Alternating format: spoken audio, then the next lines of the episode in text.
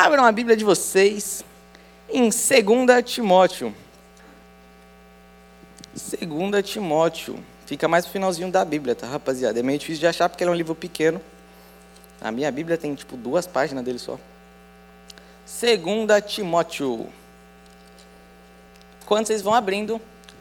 Bom, esse mês é o mês da família. A gente está, a gente, eu digo, a igreja, está falando sobre família. Então, além de estar falando sobre o que é família, características da família, como que é a família aos olhos de Deus, a gente também está vendo famílias. Cada sábado, cada domingo aí, a gente está estudando uma família diferente, certo? Então, pô, hoje a gente, hoje e amanhã também, vocês estarão vendo sobre as famílias de Timóteo ou sobre a família de Davi. Vai ser sobre um desses dois. E o caso de hoje, a gente vai estar falando sobre a família de quem? Timóteo, isso aí. Então, pô, todo mundo acha que abriu. E é muito importante vocês abrirem aí a Bíblia, certo? No, na onde eu estou lendo, porque, pô, como vocês sabem que eu estou lendo aqui é real mesmo, sabe? Tudo que eu falar hoje, vocês só têm que considerar, se tiver de acordo com a Bíblia. Porque, pô, o pregador, não importa quem for que está aqui em cima, na real, tudo que a gente faz tem que ser com base no que está escrito aqui na Bíblia, certo? Então, pô, se vocês escutarem qualquer coisa e vocês falarem, isso daí não está na Bíblia, não. Vocês me chamam e a gente vai despregar a pregação, ok? Então, pô, quer dizer, vamos fazer um teste. Todo mundo levanta, levanta. Tá frio, vamos esquentar aí, ó. Levanta, todo mundo levanta. Agora todo mundo senta. Agora de novo, todo mundo levanta de novo, rapidinho. Mais uma. Ó, tem gente que não tá levantando, hein? Tô vendo. Levantou. Agora senta. Tá vendo como vocês fazem tudo que o cara que tá aqui em cima manda? Aí não pode, pô. Vocês têm que ver, falar, não, tá na Bíblia, não pode, entendeu? Mas vamos lá. Ó, 2 Timóteo, capítulo 1, versículo 5. Certo? E vamos para a leitura. Recordo-me da sua fé, não fingida que primeiro habitou em sua avó Lloyd e em sua mãe Eunice, e estou convencido de que também habita em você. Por essa razão, torna lembrá-lo de que mantenha viva a chama do dom de Deus, que está em você mediante a imposição das mãos, das minhas mãos. Pois Deus não nos deu o espírito de covardia, mas de poder, de amor e de equilíbrio. Amém. Vamos ler mais uma. Ainda em 2 Timóteo, agora você vai para o capítulo 3. Capítulo é o número grande, versículo é o número pequenininho. Então procura aí o capítulo 3. E vocês vão para o versículo 15. 2 Timóteo 3, 15 porque desde criança você conhece as sagradas letras, que são capazes de torná-lo sábio para a salvação mediante a fé em Cristo Jesus. Amém. Bom, em Atos também vai mostrar quando Paulo conheceu Timóteo, que quando Paulo conhece Timóteo, ele fala que, pô, era um cara de boa reputação mesmo ali, sabe? Que as pessoas admiravam ali Timóteo. E bom, antes de eu dar continuidade, vamos orar aqui rapidinho. Então feche seus olhos. Senhor, Senhor Jesus, eu te agradeço, Pai. Eu te agradeço por cada um aqui, Senhor. Eu te agradeço, Pai, porque é você que está fazendo tudo isso. É o Senhor que está fazendo tudo isso, é o Senhor que está me usando, é o Senhor que está falando aos corações, Senhor. É o Senhor que nós. É por, é por tua causa, Senhor, que nós estamos aqui hoje, Pai. Para escutar mais de Ti, Senhor para aprender mais de Ti, Senhor, porque é isso que é viver, essa é a maravilha de viver, Senhor, é estar contigo, Pai. Que a gente conheça um pouco mais de Ti hoje, que a gente seja ministrado por Ti, Pai, porque, como eu disse, Senhor, não sou eu que vou falar nada, é o Espírito Santo. Eu posso fazer a pregação mais bonita do mundo, Senhor, mas eu não tenho capacidade nenhuma de converter qualquer coração aqui, Pai. Posso fazer a pregação mais incrível aos olhos humanos, Senhor, mas sem Ti, Pai, não vale a pena. Senhor, então eu te peço que seja o teu Espírito Santo nos usando, nos falando, falando aos nossos corações hoje. Eu quero, amém. Então, rapaziada, a gente vai falar sobre a família de Timóteo. Só que, Timóteo, a gente não tem muito, sabe, por exemplo, não tem um versículo específico que vai contar só ali sobre a família de Timóteo, não tem, tipo, sei lá. O livro de Timóteo aqui, por exemplo, por incrível que pareça, não conta necessariamente a história de Timóteo. Como, por exemplo, sei lá, o caso se eu estivesse aqui pregando sobre a família de Davi a gente vai ver toda a história de Davi, certo? Como um texto ali corrido, falando, ó, Então, foi assim, Davi nasceu de não sei quem, aí depois fez isso, fez aquilo, aí a família... Então, a gente tem toda uma história, certo? No caso de Timóteo, a gente vê várias informações ao redor da Bíblia falando um pouquinho dele. Por isso que eu li essas duas passagens e comentei sobre Atos. Porque são algumas informações que a gente tem, que é muito importante para o que eu vou estar falando hoje. Mas quais são essas informações? Eu vou repetir, só que fracionada. Então, vamos lá. Ó. Primeiro o quê? É, uh, primeiro habitou em sua avó Lloyd, em sua mãe Eunice. Estou convencido que habita em você. E depois que eu li também, fala aqui, ó, portanto, desde criança você conhece as Escrituras. Ou seja, o que a gente pode aprender até agora é que a família de Timóteo era uma família cristã, certo? A gente vai ver aqui uma história de uma família boa. A gente geralmente, quando a gente vai pregar aqui, a gente vai falar de uma família e como que Deus transformou ela, né? Não que Deus não tenha transformado a família de Timóteo. Mas o que eu quero dizer é, a gente sempre vê um caso extremo, né? Parece que a gente gosta dessas histórias, para falar a real, né? Então, por exemplo, qual história que a gente gosta muito? O cara que a gente ama, Paulo. Pô, Paulo, pô, a história dele é absurda, mano. O cara era assassino, sabe? O cara matou uma galera, matou crente ainda. E o cara se converte, a gente olha para essa história e fala, uau, que história incrível, sabe? Agora a gente olha para a história de Timóteo e fala, ah, Timóteo, pá. Sabe? Tipo, meio sem graça a história dele, né? Meio sem graça. Bom, é, é curioso que assim, tem uma galera que, que troca ideia, vai, vai lembrar disso. Quando eu estava para entrar no exército, eu lembro que eu falava muito assim, que vai ser bom, que eu vou ter muita história para contar. E eu lembro que eu, pô, tá difícil aqui, pera aí. Eu lembro que eu falava, mano, vai ter muita história para contar, né? Tipo, pô, muito legal, eu vou lá, eu prometo, eu vou estar cheio de histórias. O que não me contaram é que dói muito criar essas histórias. A gente sofre muito para criar essas histórias.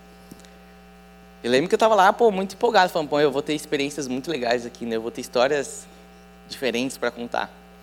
E lembro que lá, no meio do sofrimento, quando eu estava carregando um cara, tem quase o dobro do meu peso, eu falava, mano, para que, né, contar história?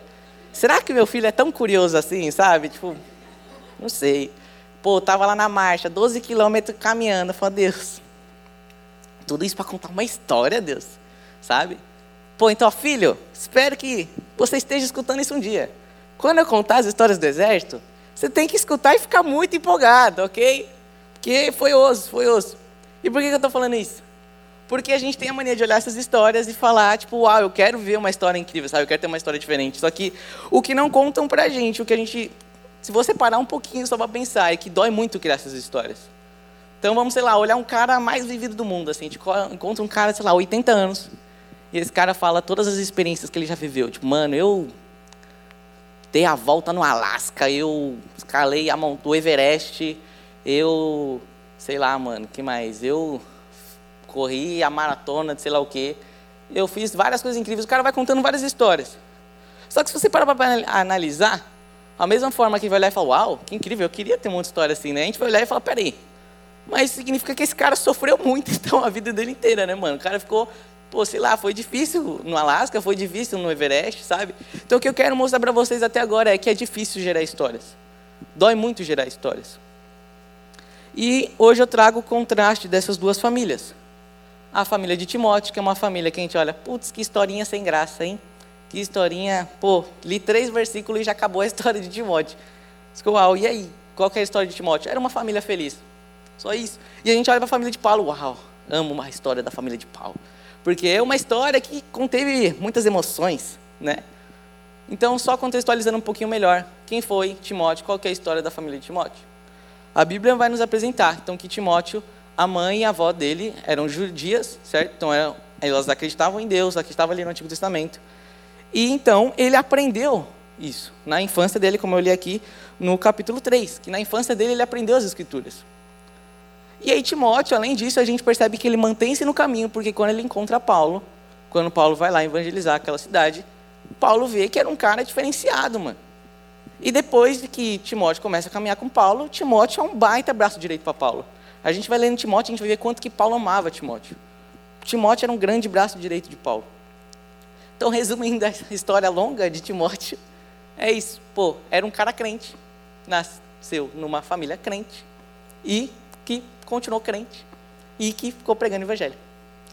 E aí eu quero perguntar, vai, quem aqui tem, sei lá, o fato de se converter ou o fato de ser crente teve grande influência com a sua família? Tipo, pô, sei lá, vai, sua família também é cristã, você veio aqui desde criança para a igreja. Legal. Muita gente, certo? Muita gente. E é muito louco porque eu sou uma dessas pessoas também. Eu me converti ali, tipo, minha família se converteu quando eu era pequenininho. Então, pô, desde o vermelho, acho que eu tô aí. Não, amarelo. É, desde o amarelo eu tô aí. Então, pô, faz um tempinho. E, pô, eu vi minha família crescer aqui. Eu cresci aqui. Não cresci tanto. Mas, o que eu quero dizer é, eu nunca tive uma experiência do mundo sabe? Tipo, extrema, assim, do mundo. Eu comecei a trocar ideia com alguns líderes e era muito louco porque sempre eles tiveram seu momentinho no mundo, sabe? Alguns falaram, pô, eu fui lá uma vez, eu já fui para as baladas, peguei todo mundo, mas não vale a pena. E eu voltei para Jesus. Aí eu ouvia mais uma história, a pessoa falava, pô, eu também na minha adolescência teve um momento que eu falei, pô, eu quero experimentar algo. E não comprometendo os líderes, ok? rapaziada. Mas é isso aí, amo vocês. Estou falando né, de, das nossas histórias. Então, tipo, que, sabe, não só os líderes do Radical, sabe, muitas pessoas que eu tenho conversado, tipo, mostraram que tiveram uma experiência no mundo em algum momento, sabe? Tipo, tiveram algum, algum momento que, ou que se desviou, ou que a pessoa se converteu depois, e que teve um momento na adolescência que não era convertida ainda e passou por várias experiências assim. E eu lembro que um dia eu comecei a analisar, e assim, rapaziada, eu não tive essas experiências muito loucas. Não quer dizer que eu não tive vontade é tentador, é extremamente tentador. Porque, pô, quando a gente é adolescente, é tudo novo pra gente, sabe? A gente não sabe como que é a sensação de beijar na boca, a gente não sabe como que é ficar bêbado, a gente não sabe como é fazer aquilo e aquilo, e, sabe, a gente tem curiosidade. Porque, de fato, é bom. E eu, assim como qualquer outro, tive vontade, tive e fiquei sendo tentado por Satanás nisso, sabe? Ainda mais agora que eu cheguei perto da faculdade, onde é o momento onde isso fica de fácil acesso, sabe? Tipo, pô, qualquer momento, por exemplo, sei lá, se eu quiser beber, eu não preciso mentir para meus pais necessariamente, tipo, sei lá, é. Não, melhor dizendo, não preciso mentir para o cara lá que está vendendo, sabe? Eu posso simplesmente ir lá e comprar porque eu tenho idade, sabe? Eu posso fazer várias coisas, vamos dizer. E ao tempo todo tem essas tentações, sabe? Eu andava de skate, pô, o tempo todo tinha gente fumando maconha do meu lado, me ofereciam maconha. E o que eu quero dizer é, teve dias que eu olhei e falei, mano, dias que eu não estava tão bem na fé. E eu olhei e falei, mano, e se Deus não for real? Será que eu não tenho que experimentar um pouco? E Satanás, para piorar ainda mais, ele começou a me colocar um pouco em mim essas paradas que eu falei, da família de Paulo, família de Timóteo. Que é o quê? Qual que é a minha história? Sabe? Tipo, como que eu posso virar para vocês e falar, gente, não bebam, não vale a pena se eu não bebo, nunca bebi. Como que eu posso falar para vocês, não saiam pegando todo mundo, se eu nunca peguei todo mundo? Eu comecei a e falar, pô, será que eu não tenho que fazer um test drive ali no mundo rapidão? e depois eu volto para falar, realmente não vale a pena. Sabe? Eu comecei a pensar nessa possibilidade. Só que, quando eu comecei a pensar nessa possibilidade, em momentos que eu estava fraco na fé, não demorou muito tempo. Sei lá, um dia eu falei, quer saber, não vou fazer devocional, é isso, gosto todo mundo. E aí, e aí no mesmo momento eu comecei a sentir uma necessidade extrema de ter esse Jesus de volta eu comecei a olhar e falei, e aí, talvez um pouco parecido ali com Pedro, que vira e fala: Para onde iremos nós? Só tu tens essas palavras de vida eterna. Porque eu olhei e falei: Deus, mas eu não consigo sem você. Mas Deus, qual que vai ser o prazer se eu for para o mundo? Sei lá, eu conheci você. Seria tipo assim: vai ser. Você está acostumado a comer a melhor comida, sabe? Você está comendo picanha, é, lasanha, feijoada, e depois você vai ter que comer umas comidas zoadas, você vai falar, pô, mas o padrão muda, sabe? Então eu estava, Deus, eu, eu conheci você e isso é maravilhoso, eu não consigo viver sem você. Eu não consigo viver sem você. E hoje eu quero contar uma história diferente para vocês, porque muitas vezes a gente escuta pessoas que estão aqui em cima falando: Eu fui para o mundo, não vale a pena, não vá para o mundo. Só que ao mesmo tempo lembro que quando eu estava no lugar de vocês, eu olhava e falava: Pô, mas você foi, você experimentou, né, mano? E você está firme aí, ó, conseguiu os dois, tirou a curiosidade e está firme em Deus, olha que legal, sabe? Oh, eu quero isso também, pô, vou tentar experimentar algum dia, não sei. Sabe? Eu ficava me questionando, falava, pô, mas você experimentou, eu não experimentei. E hoje eu quero mostrar a ótica diferente para vocês. Eu não precisei experimentar. E eu estou vindo para falar para vocês que vale a pena não experimentar. Para dar continuidade, antes da gente ler outra passagem, eu quero contar um TikTok que eu vi esses dias. Era um vídeo de uma menina dançando na festa lá.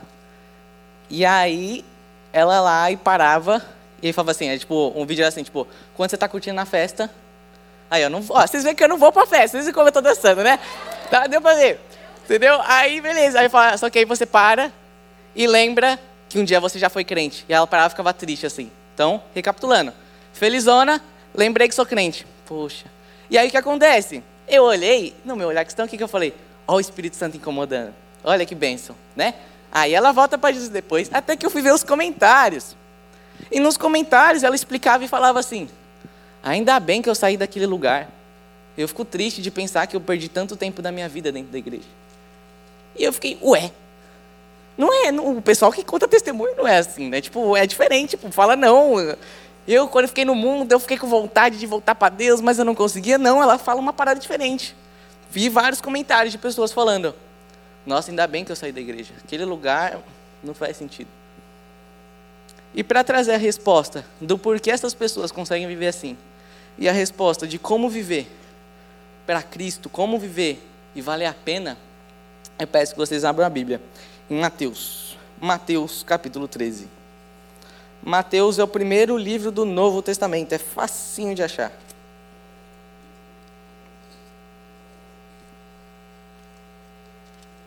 Mateus 13.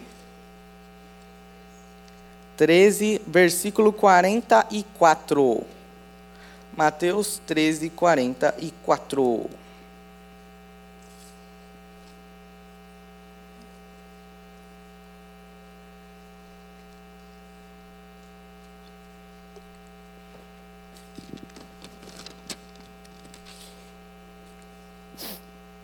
Vamos lá. Mateus 13, 44. O reino dos céus é como um tesouro escondido num campo. Certo homem, tendo encontrado, escondeu-o de novo. Então, cheio de alegria, foi e vendeu tudo que tinha e comprou aquele campo. O reino dos céus também é como um negociante que procura, a, procura pérolas preciosas. Encontrando uma pérola de grande valor, foi, vendeu tudo que tinha e a comprou. Então, bom, vou só repetir para ficar mais fácil, se você der uma, uma moscada aí na leitura. Vamos lá. Está falando aqui que o reino dos céus, então vamos interpretar que vai o cristianismo, o evangelho, a igreja, vamos exemplificar dessa forma. É como um cara que encontrou um tesouro, que o tesouro era tão bom, mas tão bom, que o cara vendeu tudo que tinha para conseguir esse tesouro. Certo? Recapitulando, o evangelho é um tesouro tão bom que a gente vende tudo que tem para ter ele. Isso é uma afirmação. Só existe duas possibilidades para Deus. Só existe duas possibilidades. Se você nunca ouviu falar de Deus, pronto, você vai ter duas possibilidades agora. Você vai ver que só uma delas é real, você tem que seguir um desses caminhos. Se você já conhece a Deus, também vou falar, você só tem duas possibilidades com esse Deus. Ou Deus não existe, ou de fato Deus não é real. Ou Deus é a melhor coisa do mundo e você quer viver inteiramente para Ele. Ou Deus não existe, ou se Deus existe, ele tem que ser algo tão incrível a ponto de você entregar tudo que você tem, você querer viver somente para Ele. Por que, que eu falo isso? Porque muitos de nós não conhecem um tesouro. Talvez você não conheceu um tesouro. Talvez você conheceu uma dívida. Talvez você chegou aqui e descobriu que você tem que parar de pecar para poder ir para o céu. É o exemplo que eu usei na última pregação do Toy Story, do ZTzinho lá salvou nossas vidas, seremos eternamente gratos. Talvez você olhe, é uma dívida, agora você tem que parar de pecar, você tem que parar de pecar, parar de fazer isso e aquilo para poder ser salvo. Talvez você encontrou uma dívida. Talvez você encontrou uma galera muito legal. Talvez você encontrou amigos. Talvez você encontrou um arrepio. Talvez você encontrou um sentimento incrível toda vez que você ajoelha nesse chão no final do culto. Talvez você encontrou os devocionais. São conselhos para o seu dia, para o seu dia ser legal. Os seus devocionais não são momentos onde você tem uma alegriazinha, uma, um sentimento ali no seu dia. Deus não é nenhuma dessas coisas. Deus não é nenhuma dessas coisas. E eu olho para essa menina do TikTok e para as muitas pessoas que eu conheço, que eu vejo que abandonaram a fé são pessoas que não conheceram o tesouro aqui dentro. é muito triste. Essa pregação de hoje é muito importante. Porque se você olhar para o radical de um tempo atrás, não só o radical, qualquer ministério de jovens, o maior problema dos jovens, hoje em dia, falando no, no âmbito cristão, no, no público cristão, são que quando chegam na época da faculdade, eles se desviam. Se vocês começarem a olhar o radical antigo, vocês vão ver que muitos deles, infelizmente, não estão na igreja. Muitos deles, não só o radical, repetindo, se você olhar qualquer ministério de adolescentes, você vai ver muitos casos de pessoas que não estão mais na igreja. Ou que ao menos passou um tempo na adolescência fora da igreja. Vocês vão ver um desses casos. Ou você pode até encontrar alguém firme. Por exemplo, troca uma ideia, sei lá, com algumas pessoas do canal. Vocês vão ver que muitos deles tiveram um momento no mundo e muitos deles tiveram um momento de mundo durante a adolescência. Ou durante essa transição para a faculdade, porque como eu falei, nessa época da faculdade é um, é um lugar novo, é onde você tem oportunidade, sabe? Tipo, você consegue, sei lá, esconder melhor dos seus pais. Seus pais não, sei lá, te tratam mais como adulto agora, não sei. Sei lá, na faculdade às vezes você acha que você consegue esconder melhor, você vai ter mais, mais fácil acesso às coisas, vai ter festa o tempo todo. Eu conheço muitas pessoas que estavam aqui no Radical, que choravam nesses cultos, que estavam aqui extremamente felizes, que estavam aqui, que, sei lá, lideravam aqui, faziam um monte de coisa. E hoje em dia, está aí experimentando o mundo. Está aí vivendo no mundo. E talvez se você perguntar para essas pessoas, essas pessoas vão falar, ainda bem que eu saí da igreja. Porque o mundo está sendo bom. Falaram para mim que não era bom, mas é bom. É bom. Mas o que eu quero falar para você é o seguinte: não importa o quão bom o mundo seja, esse não é o meu ponto. O meu ponto é para mostrar o quão incrível Deus é. E não importa quanto que o mundo é bom. Quando você olha para Deus, você fala: é só isso que eu preciso. É só isso que eu quero. Quando aqui fala que ele foi para casa e vendeu tudo que tinha, eu não estou aqui falando só de morrer para si mesmo. Porque eu morrer para si mesmo, sabe? Nossa, me dá uma agonia como que a gente se contenta com, com esse evangelho que a gente vive, mano. Ah, é só morrer para si mesmo. E esse morrer para si mesmo é parcelado em 120 vezes, sabe? É cada conferência você morre um pouquinho para si mesmo. E aí, mano, Jesus está falando aqui que quando a gente encontra Ele, tem que ser algo tão bom que você fala: Eu quero viver para isso. Eu quero viver para isso. E viver para Cristo não significa necessariamente só viver com Cristo. Como assim, Tiago? Eu vou usar um exemplo que eu já usei uma vez aqui. Exemplo de um carro. Você está dirigindo um carro e você encontra Jesus na estrada. E aí você pode fazer o quê? Falar: Não quero Jesus, tchau. Continua dirigindo. Você pode olhar e falar: Caraca, Jesus é incrível, eu quero ele do meu lado. Jesus, senta aqui ó, no banco do passageiro, você vai me guiar durante todo o caminho, você vai falar para onde eu tenho que ir. Demorou? Demorou. Ou você pode fazer o seguinte: Jesus, eu não sei dirigir esse carro. Jesus, vem aqui, dirige, que eu vou ficar no banco de passageiro. Dirige minha vida, controla tudo. Se você coloca Jesus no banco do passageiro, não é mais uma opção de como ser cristão isso não é ser cristão. Porque a Bíblia fala que quem encontra Jesus larga tudo que tem para seguir Ele. A única possibilidade é a gente olhar e falar: Jesus, minha vida agora é tua. Não é simplesmente de viver com Jesus do nosso lado, sabe? Parece que se converter é viver a mesma vida, só que de uma maneira gospel agora. Sabe? Você evita de fazer alguns pecados, é claro, mas agora de uma maneira gospel. Como assim? Você vai continuar tendo, querendo fazer tal faculdade, tal coisa, só que agora você vai orar para falar, Deus, me ajuda a passar naquela faculdade. Você continua vivendo a mesma vida, só que agora você vai orar, falando, Deus, eu preciso casar com uma pessoa legal. Você continua vivendo a mesma vida. Só que agora, quando você comete algum erro, você tem como tirar aquela culpa de dentro de si. Você continua vivendo a mesma vida. Só que seus sonhos continuam os mesmos. Tem uma passagem da Bíblia, inclusive é nesse mesmo capítulo. Vocês podem ler depois, eu não tenho tempo para a gente ficar, infelizmente, lendo. Mas vai falar da, das sementes que foi lá, tacou várias sementes, aí plantou, e aí cada, cada semente cresceu de um jeito, cada uma cai, caiu em um solo diferente. E tem um solo que é muito específico, que para mim representa a grande parte das pessoas que estão na igreja, essas pessoas não fazem ideia. Que é uma semente que ele fala, que começou a crescer, mas as preocupações dessa vida fez essa, essa semente morrer. Tem uma outra semente que é muito parecida também, vai falar que essa semente começou a crescer, ela cresce com alegria. É alguém que recebeu a palavra com alegria, mas que depois de um tempo, as tentações fez essa pessoa abandonar. Quero fazer uma pergunta para você hoje. O que me garante que você não é uma dessas sementes que está no período de alegria e daqui a pouco você vai murchar? O que me garante que você escutou a palavra com alegria, mas você não é essas sementes que vão morrer daqui a pouco?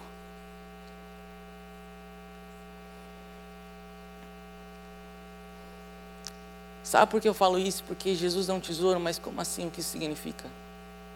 Eu achava que o tesouro às vezes era só o meu devocional. Eu achava que a maior alegria que eu podia ter era simplesmente senti alguns arrepios no meu devocional.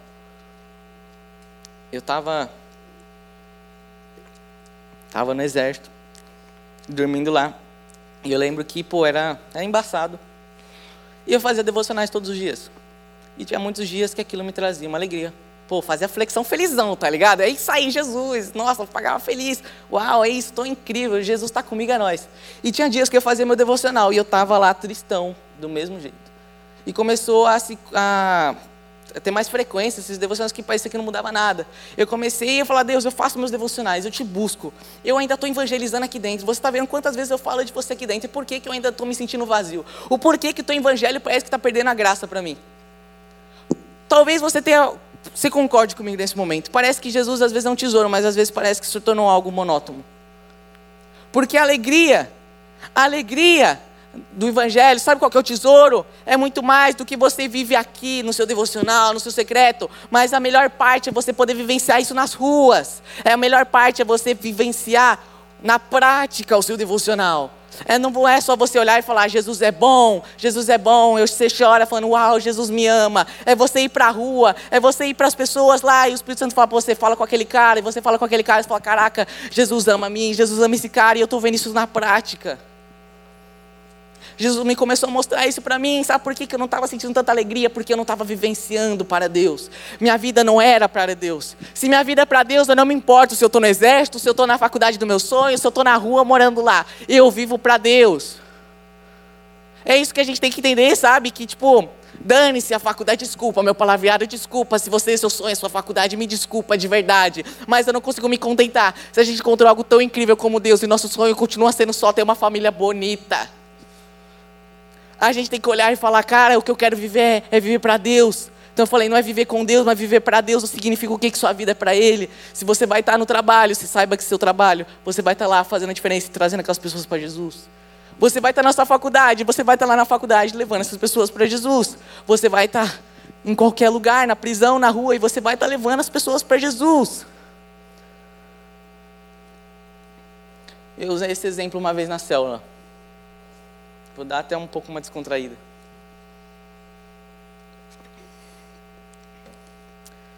Quem aqui já jogou jogo de luta?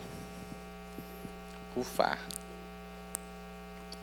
Quando a gente vai jogar um joguinho de luta, a gente escolhe o personagem e depois a gente vai escolher o cenário, certo? E assim, é muito besta porque a gente gosta de escolher o cenário. Mas não muda nada, sabe? Tipo, o jogo continua sendo o mesmo. Qual que é o jogo? Você vai ter que bater no cara e ganhar, certo? Não muda quase nada o cenário. Mas a gente gosta, sabe? Tem um cenário diferente, joguinho do Naruto, nossa, de tal episódio, legal. Você olha, nossa, tal, sabe? A gente gosta de escolher um cenário. E não tem problema, mas no final das contas não muda nada. Tanto que depois do tempo tá todo mundo colocando aleatório, não é? Vai qualquer mapa mesmo, porque não muda nada. Eu comecei a viver, comecei a ver a vida assim, né, ultimamente. Para mim, qualquer situação que eu tiver, é só um cenário. Eu fiquei triste, sabe, muitas vezes quando eu estava no exército, eu não queria estar lá. Muitas vezes não queria estar lá. E doía para mim, eu só queria interpretar aquela situação, assim como Paulo interpretava estar na prisão, sabe? Para mim era a mesma ideia. Eu falava, não, ok, eu estou sofrendo para Cristo, estou sofrendo para Cristo, mas eu não queria estar lá. falei, pô, Deus, esse não é meu sonho. Um dia eu estava conversando com o pastor Gadelha também, estava falando, Deus, nossa, pastor, eu tenho um sonho absurdo de ser pastor, só me vejo assim e tudo mais. E ele falou para mim, falou, cara, ele virou para mim e falou, sabe qual é a verdade para mim? A única coisa que me importa é estar tá fazendo a vontade de Deus. Se for sendo pastor, se for fazendo sei lá o quê, isso me basta. Ele me pegou e eu olhei e falei, uau. Eu comecei a olhar para minha vida. E eu olho agora falando, tanto faz na faculdade que eu vou estar. Tanto faz o trabalho que eu vou exercer, tanto faz, sabe por quê? Porque no final das contas o que eu vou estar tá fazendo lá é estar tá falando de Deus. É como um jogo de luta, só mudou o cenário. Sabe? Não tem problema, como eu falei, não tem problema você escolher um cenário mais legal, o cenário que você acha mais bonitinho. Esse não é meu ponto. Meu ponto é que não importa o cenário, o objetivo continua sendo o mesmo. O objetivo tem que continuar sendo o mesmo, vivendo para Cristo. E eu lembro que quando eu estava vivendo lá no exército, eu começava a viver só pelo meu final de semana, sabe? Eu mal via a hora de ir para casa para o meu final de semana para ficar com meus pais. Eu mal via a hora de sair de, de, sair de lá para poder, sei lá, dormir na minha cama. Eu lembro que eu só via a hora de chegar no final de semana. E eu sei que muitos de vocês também vivem assim, talvez não no final de semana, talvez você está na aula só esperando, eu mal vejo a hora dessa aula acabar. Talvez você está, sei lá, mano, na prova, não veja a hora dessa prova acabar. Você está na sua semana, não mal veja a hora do final de semana chegar. Sabe por que, que isso acontece? Porque a gente não vive como se a gente tivesse conhecido um tesouro. Se a vida é tão incrível assim, se Jesus é tão incrível assim, por que, que então a gente não consegue viver nosso dia de uma maneira feliz? Sei lá, Paulo estava na prisão louvando e nós não conseguimos ficar na escola. Sabe, na escola a gente está, pô, que horas que eu vou para casa? Será que a gente vive para Cristo mesmo? Será que a gente entendeu o que, que é viver para Jesus? Voltando para 2 Timóteo.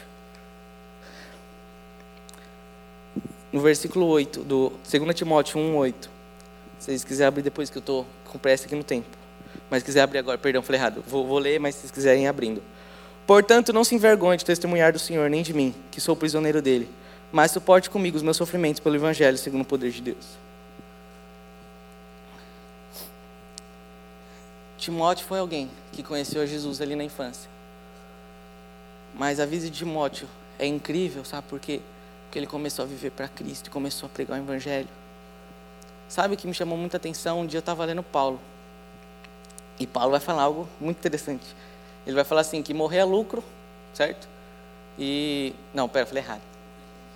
Viver é Cristo e morrer é lucro, certo? Ele vai falar isso. Só que ele vai dar continuidade.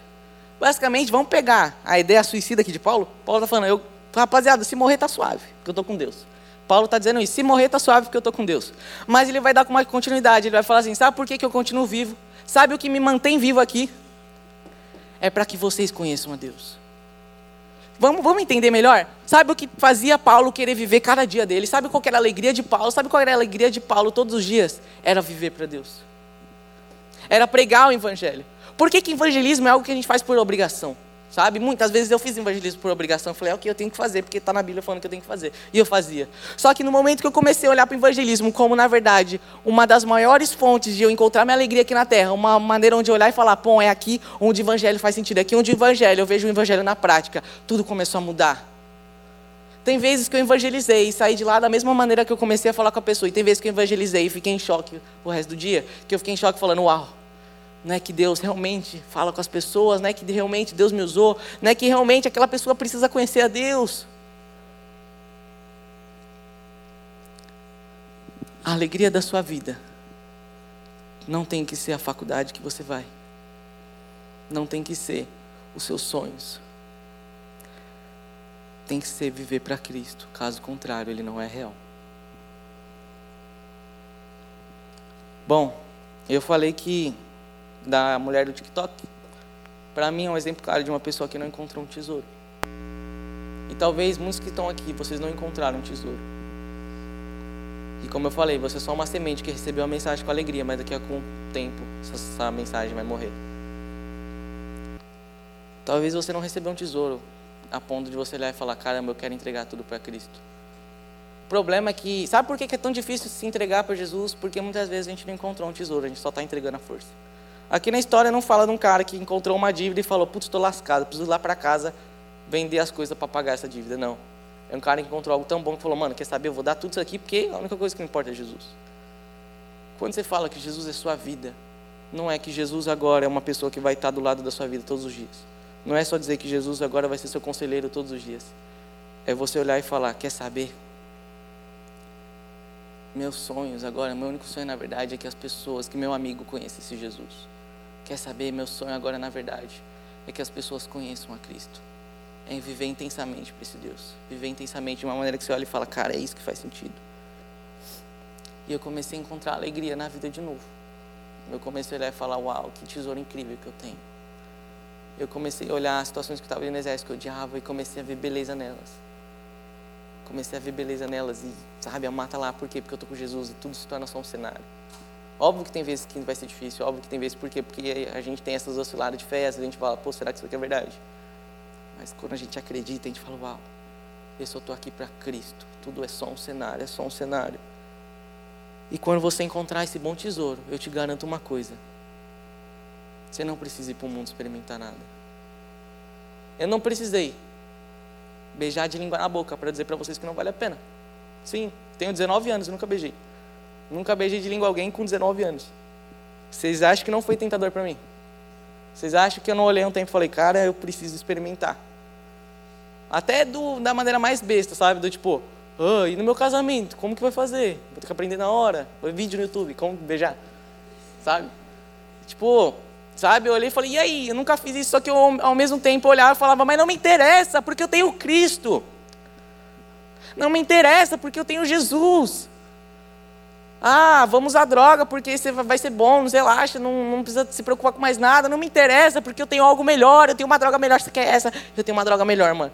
Essa droga você vai querer, mano, é, é tipo, pô, você vai querer vender tudo, tudo que você tem na sua casa para comprar essa droga. O bagulho é louco, é a melhor droga que você vai usar. Não é essa droga que vocês estão pensando. É Jesus. Jesus ele é um tesouro. Para você se autoexaminar, vamos fazer a seguinte pergunta. Fecha os olhos, vai. Só para. Daqui a pouco você vai abrir de novo, não é oração não ainda. Mas fecha o olho aí, rapidão. Pergunte para si mesmo: qual é a sua lista de afazeres amanhã, se você descobrir que Deus não é real? Pensa, quais são suas listas de pecados? Pô, eu lembro que eu tinha isso. Às vezes começava a ficar fraco na fé, olhava e falava, pô, se Jesus não for real mesmo, vou fazer isso, depois vou fazer aquilo, fazer aquilo. Quais são suas listas de pecados? Que e fala, pô, eu tenho tal coisa que eu quero fazer, se Jesus não for real amanhã. Se eu descobrir que Jesus não for real, eu quero fazer isso, isso, isso, aquilo. Pronto, pode abrir o olho. Às vezes você vai duvidar se Jesus é real. A gente vai encontrar. É Tomé, se eu não me engano Lá no Novo Testamento. Depois que, mano, o cara caminhou pra caramba com Jesus. Jesus já tinha morrido na cruz. Tinha visto todos os milagres, já tinha visto todos os ensinamentos. Jesus ressuscita e o cara tá falando, não, Jesus não ressuscitou não, mano. Não é verdade, só acredito se eu tocar. E aí Jesus vai até ele, então, mano, então toca, irmão. E aí ele vê que Jesus é real. A gente vai ver João Batista. João Batista é o primeiro cara que fala, Jesus, é um dos primeiros caras ali que a gente vai ver que, Jesus, que vai falar, esse cara é o Salvador. Quando João Batista vê, Jesus fala, é ele. Ele é o Salvador, ele é o Messias, rapaziada, vive para esse cara. E aí depois João Batista vai falar que uma hora ele estava preso e ele mandou os mensageiros dele lá perguntar para Jesus: Ô Jesus, é você mesmo? João Batista duvidou. Vários caras duvidou. Eu duvido. Às vezes eu olho e falo: será? Será que é real mesmo? Eu quero dizer para você que no momento que você duvidar, você vai começar a fazer essas listinhas que você acabou de montar. Como que eu faço para não viver essa listinha? Como que eu faço, Tiago, para esquecer essa listinha? É quando você não só quer estar com Jesus, você precisa de Jesus. Como eu falei, eu olhei ali quando eu queria pecar e eu não conseguia viver longe dele. É conhecer um tesouro tão incrível que você vai ser como Pedro, como os discípulos. Teve uma lá, os caras os cara estavam pedindo um milagre, Jesus não fez o um milagre, e aí a galera vai tudo embora. E aí Jesus fala para os discípulos: E aí, vocês não vão não? E aí Pedro fala: Mano, para onde que eu vou? Se só você, só você que, que me faz ter vida, só você me alegra. É a mesma coisa com Jesus, sabe? Você pode ter a lista de que for. Essa lista pode ser extremamente tentadora para você, mas você tem que olhar para essa lista e falar: mas o que, que eu vou fazer depois? E depois que eu tivesse, meu Deus, que é a única coisa que me que, sabe que eu quero estar, Jesus tem que ser aquilo que você olha e fala, cara, eu não consigo viver sem isso. O problema é que a gente olha para Jesus e fala, tu és bom, tu és bom, mas não tipo, tu és a única coisa que eu preciso. Jesus não é só algo bom. Aqui o cara não encontrou um tesouro legal, que ele trabalhou duro para conseguir o um dinheiro para comprar e ter o tesouro e as coisas que ele tinha, não. Ele encontrou um tesouro e falou, mano, você vendo tudo, vendo duro para ter esse Deus. Vou dizer uma coisa para vocês. E eu não estou aqui voltando, falando de morrer para si mesmo. Estou falando de você olhar para Cristo e falar: esse é o sentido da minha vida. Os meus sonhos não me importa, porque no final das contas o que eu quero fazer é estar com esse Jesus, é viver para esse Jesus. E se vocês não vivenciarem assim, daqui a alguns anos, infelizmente, muitos de vocês talvez não vão estar na igreja. Você quer ser um bom terreno? Esse bom terreno é alguém que encontrou um tesouro de verdade. O que eu estou falando para vocês aqui hoje não é para desanimar. Porque evangelho, sabe o que significa evangelho? Evangelho significa uma boa notícia. Como pode uma boa notícia fazer você sair daqui totalmente depressivo? Mas, uma boa notícia, ela está vindo atrás de uma má notícia. Eu prefiro que vocês fiquem tristes e daqui a um pouco vocês entendam que Jesus é real e nunca mais saiam dele, do que vocês saírem daqui felizes. Eu enganar vocês, iludir vocês, como muitas vezes tem sido muitos cultos, e vocês vão para casa e depois, daqui a alguns anos, vocês vão voltar para o mundo. Eu falei a mensagem que eu falei hoje, porque como eu falei, falei para levantar as mãos, a maioria de vocês talvez cresceu aqui na igreja. Talvez alguns já até tiveram umas experiências no mundo e às vezes pensem em voltar. Eu sei que o mundo é tentador. Se você não é, talvez você está chegando agora, sei lá, às vezes nem é tão tentador para você. Mas um dia as coisas do mundo vão começar a ser tentadoras para quem é crente. A real é que ser Timóteo é muito difícil. Ser Timóteo é muito difícil. Mas ao mesmo tempo, Timóteo não sofreu tanto quanto Paulo. Paulo vai falar que ele não era digno de ser chamado de um dos apóstolos. Que ele fala, porque eu persegui a igreja. Beleza, você pode ir para o mundo. Aí vai ser o testemunho do Giba e de várias outras pessoas que vão poder contar para vocês. Eu não estou menosprezando um testemunho ou outro, ok? Estou apenas mostrando. Rapaziada, eu vou contar o meu testemunho agora para vocês. Essas pessoas vão ser, vão ser usadas por Deus para mostrar para vocês que dói viver no mundo. Eu estou aqui, Deus está me usando para mostrar para vocês que vocês não precisam sofrer, que vocês podem ser um Timóteo. Talvez a história de vocês vai ser simples, mas isso é bom, porque significa que você não sofreu. Significa que você não vai passar o resto da vida pensando, pô, por que, que eu fiz isso, por que, que eu fiz aquilo. Eu te contar uma coisa, você pode até desistir de Jesus. Ó, oh, uma frase clichêzona, mas eu vou explicar um pouquinho melhor. Você pode, não, você pode desistir de Jesus, mas Jesus não desiste de você. Amém, né? Mas Vamos pensar de uma maneira lógica? Você pode desistir de Jesus hoje, você pode ir para o mundo e sair pegando todo mundo, pegar um monte de marca. Mas Jesus não vai desistir de você, então provavelmente você vai voltar para a igreja. E você vai voltar cheio de marca. Vai voltar destruído. Aí você vai voltar a ser crente, vai voltar a aprender mais Jesus e vai ver: caramba, casamento é algo santo. Caramba, como eu não queria ter me entregado para qualquer um. Eu não vou simplesmente ser um tiozão falando para vocês, gente, não usem drogas, não bebam, não façam sexo. Porque na real, posso falar na real também? Se vocês deixarem de fazer essas coisas, mas vocês não encontrarem esse Jesus, como eu falei agora, que você quer viver para ele, você vai no inferno, vai para o inferno do mesmo jeito. O que eu quero dizer para vocês é, não é só pela minha pregação de hoje que vocês vão olhar e vão falar, eu não quero viver para o mundo. Na pregação de hoje, vocês vão entender que existe um Deus que é tão bom, que é melhor que o mundo não é sobre, só sobre ir para o céu e para o inferno. Estou é, saindo bastante da teologia aqui, mas o que eu quero dizer para vocês é: Ele é tão prazeroso no nosso presente quanto no nosso futuro. Não é sobre só sobre o que Jesus vai fazer por você e as coisas que Ele vai mandar em você, é sobre, sobre o agora, sobre o presente. Como eu falei, talvez você vai estar desesperado com medo desse final de semana acabar. Viva nesse final de semana. Se você viver para Cristo, você vai viver cada segundo falando: Uau, Dane-se se eu estou na escola, se eu estou na faculdade, se eu estou no trabalho que eu não quero, dane-se onde eu estou. Eu estou com Jesus. Eu estou vivendo para Jesus. Se nessa pergunta que eu fiz, o que você faria se Deus não é real? Sua resposta foi, ah, eu faria isso e aquilo. Peço que você busque conhecer esse Deus de verdade. Busque conhecer Jesus. Hoje a pregação era para mostrar. A família de Timóteo foi uma família onde o cara cresceu na igreja. O cara continuou na igreja e isso foi bom porque fez com que ele não sofresse. E eu posso, eu fiz parte de uma família assim também. É uma benção. Talvez você não fez parte, mas que seu filho faça parte disso. Que você seja essa família para seu filho. Que você, que seu filho não precise sofrer as coisas que você sofreu. Porque você vai ensinar ele nos caminhos de Deus. E você como adolescente, eu vou falar como na pele de vocês. É tentador demais o mundo. Muitas vezes você vai duvidar de Deus, mas eu estou falando para vocês. Busquem esse Deus, até esse Deus vale mais a pena. Eu vou terminar com um exemplo. Imagina que eu falo que eu escondi um milhão de reais dentro desse templo. E vocês estão à vontade para procurar ele. Só que tem um porém. No momento que vocês saírem daquela porta, vocês não podem voltar. Então aqui, ó. Está escondido um tesouro aqui dentro, vocês têm que procurar. Mas quando vocês saírem lá fora, já era oportunidade. Você pode olhar para mim e falar: é nada e vai embora. Só que no momento que você saiu, você vai falar: opa, mas e se, e se tinha mesmo? Você vai ficar indo lá para fora, vai ficar o dia inteiro pensando: mano, e se tinha mesmo um tesouro e eu deixei para trás? É um exemplo lógico que eu vou estar falando para vocês. Eu nem estou sendo tão espiritual. Se você não acredita em Deus, você vai concordar plenamente comigo, porque eu estou sendo lógico.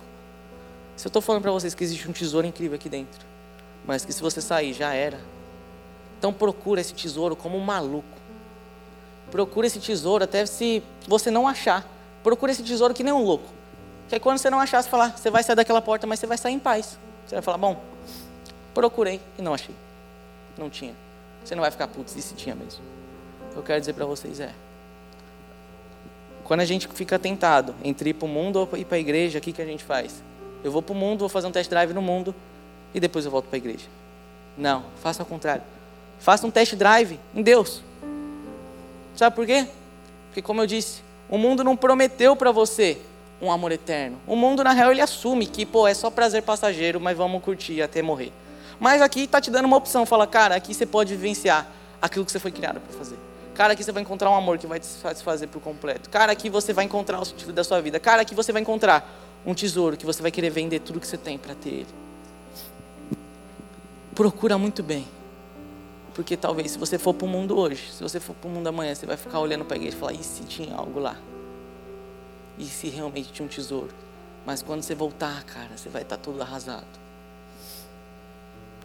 Valorize a história de uma família de um Timóteo porque é uma história de que Deus não chamou para viver assim, sabe?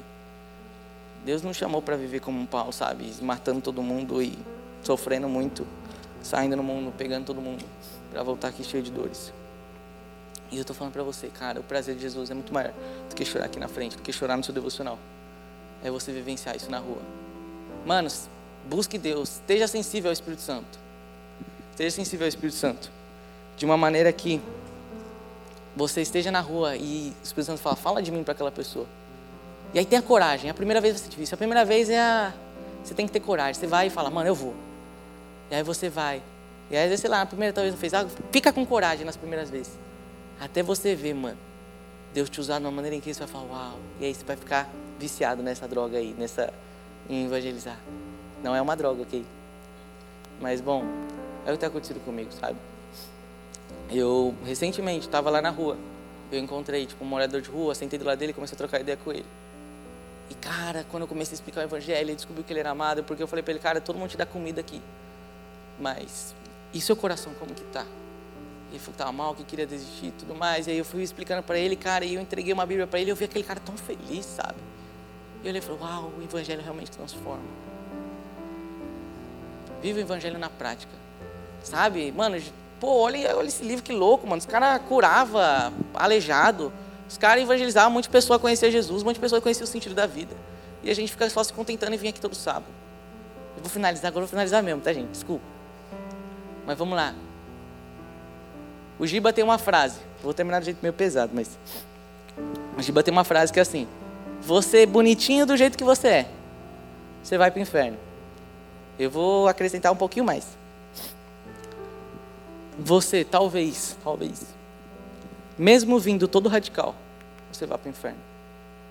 Talvez você, mesmo tendo chorado algumas vezes aqui na frente, você vá para o inferno. E o que eu quero falar para vocês é: procure encontrar esse Deus que vale a pena viver cada segundo. Não é uma opção você olhar para mim e falar, pô, não li a Bíblia essa semana. Você tem que olhar e falar, mano, é, é, é, esse é o sentido da minha vida, sabe? Como eu falei, é algo que você fala, mano, só isso que faz sentido, é um tesouro incrível. Que tesouro é esse que a gente prefere, nosso videogame, nosso TV, nossa qualquer coisa, em vez dele? Não tem como você olhar para mim e falar que não buscou Deus na semana. Se você falar para mim e falar, bom, você encontrou um Deus que você criou, você encontrou uma cultura, você encontrou várias coisas, mas você não encontrou um tesouro, como a Bíblia fala que é. Rapaziada, eu amo muito vocês. E eu tenho medo do que vai acontecer daqui para frente. Por isso eu só peço uma coisa: procure bem antes de ir embora. Se você quer ir para o mundo, tudo bem. Falo com dor no coração isso, mas tudo bem. Mas procura bem antes de ir embora. Tá? Se você quer voltar para o mundo, procure bem antes de ir embora. Vamos orar. Senhor Deus, Tu és um tesouro, Pai. Senhor, muitas vezes eu não vi você como um tesouro, Pai. Foi difícil caminhar do seu lado, Senhor. Foi difícil, foi tentador, porque o mundo é prazeroso, Senhor. E, Senhor, muitos que estão aqui sabem que o mundo é prazeroso e eles querem ir para o mundo, Pai. Eu digo para vocês, Senhor, por favor, por favor, nos mostre o seu tesouro. Nos mostre esse amor maravilhoso que não vale a pena ir para ti, para esse mundo, Senhor, que é a única coisa que vale a pena ir para ti, Senhor. Senhor, que o tesouro deles seja maior do que fazer devocional todos os dias, seja maior do que vir para o culto, Senhor, mas seja vivenciar você na rua, Pai. Seja como Paulo que falou que minha alegria é em estar vivo é pregar o Evangelho. Que a nossa alegria de estar vivo, Senhor, não seja o nosso trabalho dos sonhos, a nossa faculdade dos sonhos, embora essa faculdade, esse trabalho pode ser um chamado teu, Senhor. Claro que o Senhor pode ter nos chamado, Senhor, para ser arquitetos, para fazer engenharia, para fazer o que for, Senhor, mas nesses trabalhos, a gente vai estar vivenciando lá para Ti, Senhor. Senhor, que a gente não olhe o chamado, que a gente não olhe o evangelismo só como mais uma parte da vida cristã, mas como a nossa alegria, Pai. Que a gente olhe com alegria, Senhor, vivenciar você todos os dias. Que a gente olhe com alegria, Senhor, ver uma família, Senhor, nossa família destruída, Senhor, e ver você transformando ela, Pai, e ver que você é real. Que a gente olhe com alegria, Senhor. Que a gente olhe com alegria, Senhor, ver um trabalho que a gente não gosta, Senhor. É um privilégio estar no trabalho que a gente não gosta. Porque quando a gente não está num, quando a gente está num trabalho que a gente não gosta, a única opção que a gente tem de estar feliz naquele lugar é você, Pai. Quando a gente está num trabalho que a gente não gosta, a gente olha e fala, Jesus, eu estou aqui para você, e é isso que me traz alegria mesmo nesse lugar que eu não sei que eu não gosto começa a ser um testemunho, começa a ser uma alegria você olhar e falar: Caraca, realmente eu encontrei Deus, porque mesmo estando aqui eu amo você, Deus. Mais do que às vezes estar num lugar que a gente gosta, porque a gente se distrai, Senhor. Desculpa, Senhor, porque a gente se distrai com tantas coisas, Senhor, com tantos prazeres nesse mundo, Pai.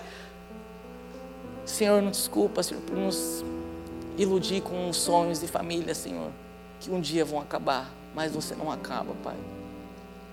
Senhor, ou você é digno de toda a nossa adoração ou você é digno da gente viver todos os dias da nossa vida intensamente para ti, Senhor, indo na rua só esperando, Senhor, o que você quer que eu faça aqui? Indo para a escola falando, Senhor, o que você quer que eu faça aqui? Senhor, indo para o trabalho falando, Senhor, o que você quer que eu faça aqui? Indo para onde quer que for, Senhor, falando, Senhor, o que você quer que eu faça aqui neste lugar? Que a gente viva dessa forma, Pai. E não só indo para a faculdade, Senhor, sabendo que a gente é crente, esperando um dia converter alguém, Senhor. Não só indo para o trabalho, Senhor, continuando com os mesmos sonhos, Senhor, como a gente consegue viver essa vida, Pai? Qual é a nossa diferença das pessoas que estão no mundo, Senhor? As pessoas que estão no mundo estão cegas por sonhos, por famílias, por prazeres, e a gente é igual. A gente é igual, a gente também está cego por ter uma família bonita, só que agora uma família crente. A gente também está cego por ter sonhos, mas agora, Senhor, um sonho onde a gente vai ter o chamado, Senhor. O que é chamado, Pai? Nós fomos chamados para estar contigo, Senhor. Senhor, eu não me importo se você é pastor, se você é evangelista, onde quer que eu for, Senhor, eu quero ser teu, Pai. Eu quero fazer a tua vontade, Senhor aonde quer que nós fomos, Senhor, onde quer que nós estivermos, Senhor, nós queremos falar de Ti, Pai. E essa é a nossa alegria, Senhor, essa é a nossa alegria, Pai. Que cada um aqui, Senhor, que volte para as escolas, Pai, volte para a faculdade, volte para o trabalho, Senhor, e naquele lugar eles presenciem, Senhor, o Teu amor, que naquele lugar eles aprendam, Senhor, a falar de Ti, que naquele lugar eles vejam transformação, e que ver essa transformação seja a alegria deles, que falar de Ti seja a alegria deles, que mantenham eles vivos, Pai. Senhor, que o motivo que mantém eles vivos, Senhor, não seja, Senhor, sua família, os sonhos, mas estar contigo, Pai. Eu quero fazer uma oração especial para algumas pessoas neste momento. Pode continuar com os olhos fechados. Eu não vou mandar você vir aqui na frente, porque talvez você está com vergonha.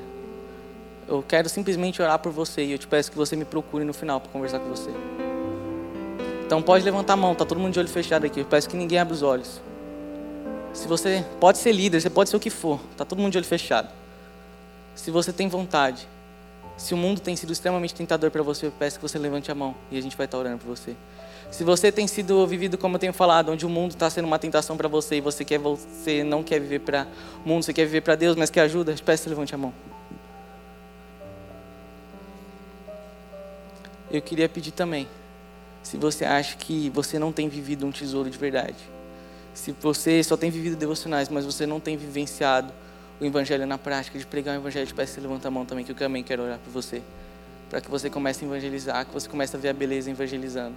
Que você comece a ver a beleza no mundo, muito mais do que só para a faculdade, escola. Se você, como também eu falei aqui, só está esperando o fim de semana, todas as semanas, eu te peço que você levante a mão, que você vai começar a ver prazer em Deus em cada segundo. Amém. Pode abaixar as mãos. Eu te peço que agora vocês orem com a maior sinceridade no coração de vocês. E sabendo de uma coisa: esse Deus está escutando cada palavra que vocês vão estar falando agora. Que vocês busquem esse Deus com toda intensidade. Busquem esse tesouro antes de ir para fora. Busquem um tesouro que vai ser digno de você querer evangelizar nas ruas. Senhor Deus, eu oro por cada um que levantou a mão, Pai. Pai, mostra o teu amor. Aqueles que já conhecem o teu amor, Pai, que possam voltar primeiro amor, que possam voltar a entender que o, o verdadeiro amor Senhor, é mais que teologia, é mais do que só saber de ti, Senhor, é viver na prática o teu evangelho, Senhor. Você nos chamou para viver nas ruas, no dia a dia, Senhor, no teu evangelho, Pai. Que que levantaram a mão, Senhor, que reconhecem que o Senhor tem que ser um tesouro, que eles possam presenciar isso, Pai. Que, Senhor, mais do que o culto de hoje, que vai transformar eles, Senhor, vai ser no dia a dia, Senhor, se eles começarem a colocar a tua palavra em prática, Senhor. Porque se nós não praticamos a tua palavra, Senhor, nós somos como como onda, Senhor, que vai e vem e que nada faz sentido. Se nós não vivenciarmos o Evangelho na prática, nós somos, na verdade, pessoas que estão iludidas. Se não vivenciarmos o Evangelho na prática, estamos apenas confusos. Senhor, que a gente entregue nossa faculdade, nosso trabalho, onde quer que a gente vá. Porque onde quer que a gente vá, a gente vai estar vencendo para Ti. Seja a nossa alegria, seja nosso motivo de viver. Amém.